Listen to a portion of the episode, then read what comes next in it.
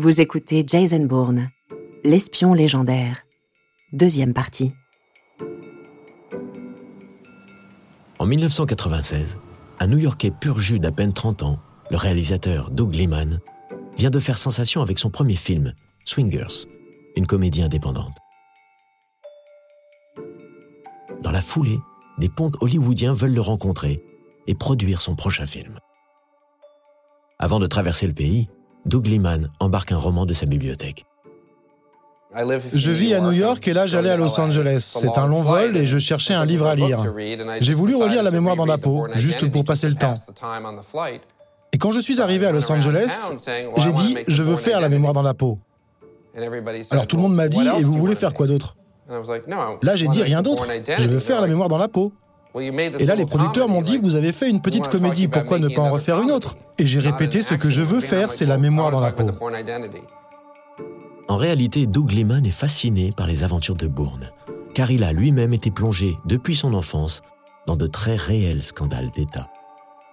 Son père, Arthur Liman, est un avocat new-yorkais qui a notamment dirigé les investigations du scandale de l'Iran Gate, qui avait éclaboussé la présidence de Ronald Reagan en 86.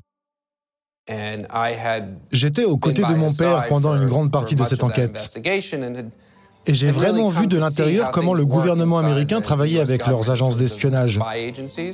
Et j'ai pensé, je vais raconter cette histoire.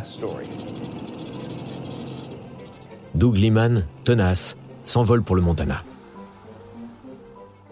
C'est ici, dans ces montagnes au milieu des forêts et des rivières sauvages de la région, que vit désormais à l'écart de la ville Robert Ludlum. De son point de vue, uh, c'était une arrivée assez spectaculaire. Je lui ai demandé la permission de transformer son livre en film. Il a dit oui. Parfois, il suffit juste de demander. Mais cela paraissait dingue que cet immense écrivain dise oui à quelqu'un comme moi qui n'avait qu'un petit film derrière lui. Mais le jeune réalisateur ne s'arrête pas là.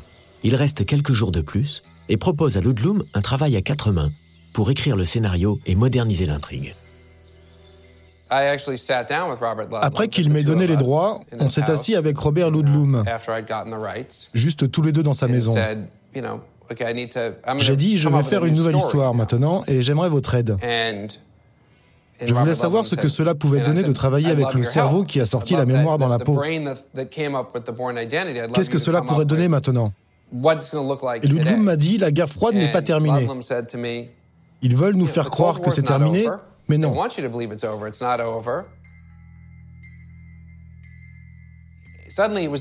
Brusquement, cela devenait très Ludlumesque. On voyait l'esprit qui avait créé l'univers complexe et torturé de ses romans. Mais moi, je voulais vraiment simplifier tout cela. Donc cela m'a paru évident que Ludlum n'allait mettre d'aucune aide.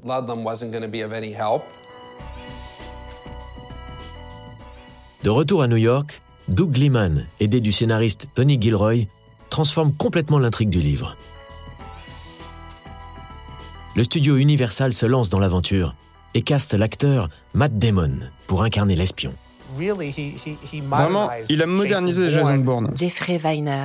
Un peu comme si Ludlum écrivait sur lui, mais à notre époque. Directeur de Ludlum Entertainment. Plutôt que d'essayer de reprendre la même intrigue des années 80. Avancez Là, attendez. Non, ça doit être plus près de la fin. Dans le film, la paranoïa est totale, omniprésente. La géolocalisation, les téléphones et les caméras sont partout. de train, hôtel, qui a l'adresse? Le nom de la rue?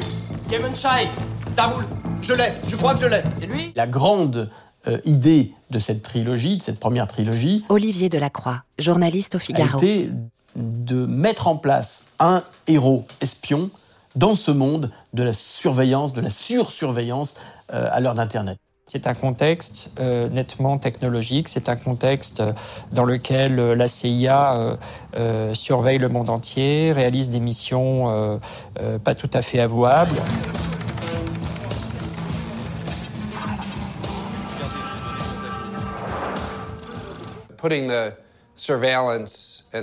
Mettre ces éléments de surveillance dans le film alors que cela n'était pas encore très connu. Doug Liman. En fait, j'ai entendu parler de ça grâce au travail de mon père à Washington. Réalisateur de La mémoire dans la peau. C'est ce que j'ai emprunté à mon père. Le vrai espionnage est vraiment intéressant.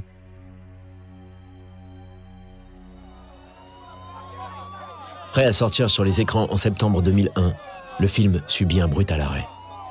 Suite à l'immense choc que le monde connaît après l'attentat du 11 septembre 2001 contre le World Trade Center, la sortie du film est retardée de plusieurs mois. En octobre 2001, George Bush ratifie le Patriot Act, une loi antiterroriste qui autorise les services de sécurité à accéder aux données informatiques des particuliers et des entreprises. Ce n'est qu'un an plus tard, en novembre 2002, que la mémoire dans la peau sort dans les salles, dans un étrange écho de la nouvelle donne mondiale. Les caméras partout dans les villes. Eric Van Lustbader. Les yeux dans le ciel. La surveillance des déplacements des passants dans les aéroports. Auteur de la nouvelle série Bourne. Dans les gares. Dans les stations de bus. Toutes ces choses ont commencé après le 11 septembre 2001. Prise de conscience que le monde, en tout cas le monde américain. Guillemette Odissino. N'est plus comme avant, ne pourra plus être comme avant. Journaliste à Télérama. Ne peut plus être filmé comme avant, que l'ennemi doit être envisagé différemment. Il y a un avant et un après. Il y a un avant et un après dans le pays, un avant et un après sur les écrans, forcément. Avant la guerre froide, c'était simple. D'accord, il y avait quelques euh, agents doubles qu'on échangeait après à Berlin, je te donne celui-là, tu m'en celui-là. Mais là, soudainement, l'Amérique se dit, on peut nous tuer de l'intérieur. L'ennemi n'est pas de l'autre côté du mur. Hein. L'ennemi est chez nous. Le film fait sensation. Les recettes sont inattendues avec 214 millions de dollars amassés dans le monde. Les studios Universal lancent l'adaptation de la suite, La mort dans la peau, en 2004. Le réalisateur a changé.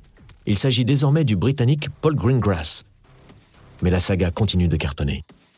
La vengeance dans la peau sort en 2007. Et à l'été 2016, Jason Bourne revient sur les écrans.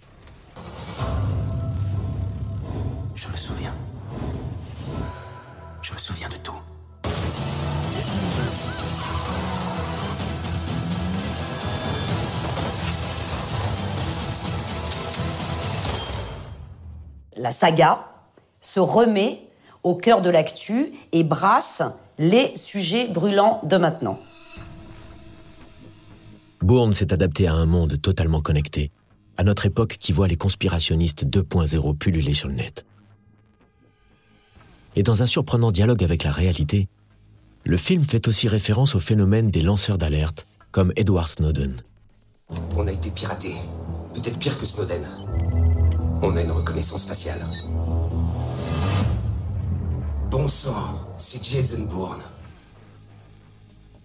Edward Snowden ressemble à Jason Bourne, ou l'inverse. Comme Jason Bourne, cet ancien technicien de la CIA est pourchassé à travers le monde, perçu comme un héros par certains, par d'autres comme un traître, qui aurait dévoilé au monde des secrets d'État. Une preuve éclatante de la modernité de Jason Bourne, l'espion anti-establishment et ambigu, créé pourtant 35 ans plus tôt. Snowden est jeune, rebelle. Il fuit en Europe de l'Est, en Russie. Et il est intelligent.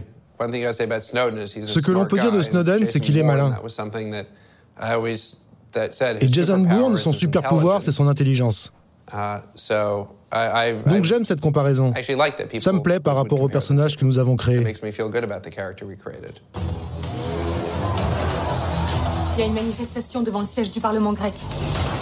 C'est tout simplement des intrigues qui sont bien évidemment des films d'action. Yvonique de Noël. Des films d'action intelligents qui parlent euh, aux spectateurs des, problématiques d'aujourd'hui. Donc forcément, ils ne pouvaient pas rester indifférents à tout ce qui se passe autour de Wikileaks, euh, des Panama Papers, euh, etc.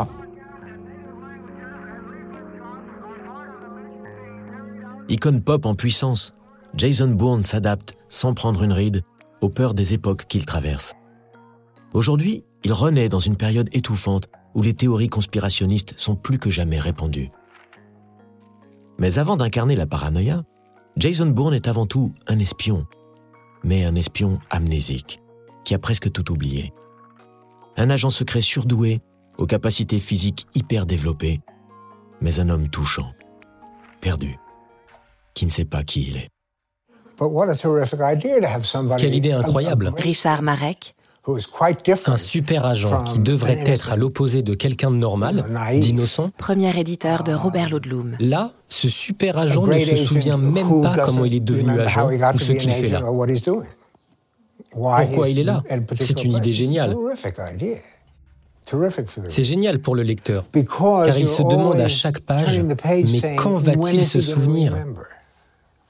Cela ajoute une sorte de suspense qui est inscrit dans l'intrigue. Vous n'avez pas à réfléchir, juste à continuer de lire. Il dit Comment je peux revenir chez moi si je ne sais pas qui je suis? Doug Liman. Et là, soudainement, vous êtes avec lui pour toute la suite. C'est ça qui m'a fait penser que l'amnésie est simplement une astuce. On ne sait pas ce qu'est l'amnésie. On ne connaît personne qui est touché par ça. Mais par contre, tout le monde peut comprendre ce que c'est d'être perdu dans ce monde. Dès les premières pages du roman La mémoire dans la peau, on découvre Jason Bourne laissé pour mort dans une mer sombre et agitée. C'est la seule scène reprise à l'identique dans le film sorti 15 ans plus tard. L'eau est, un, est un vecteur de naissance, on le sait, hein, le liquide fœtal. Olivier Delacroix. Et le, le, fait que souvent, euh, dans les romans, dans les bandes dessinées, dans les films, le personnage naisse comme ça, jaillisse de l'eau, euh, c'est aussi un acte de naissance très fort. En plus, là, les eaux sont troubles, il fait nuit, et sur le plan symbolique, évidemment, euh, la naissance de Jason Bourne, ou sa renaissance, euh, sans sa mémoire, il y a quelque chose de très sombre, et évidemment, ça augure des péripéties à venir du personnage.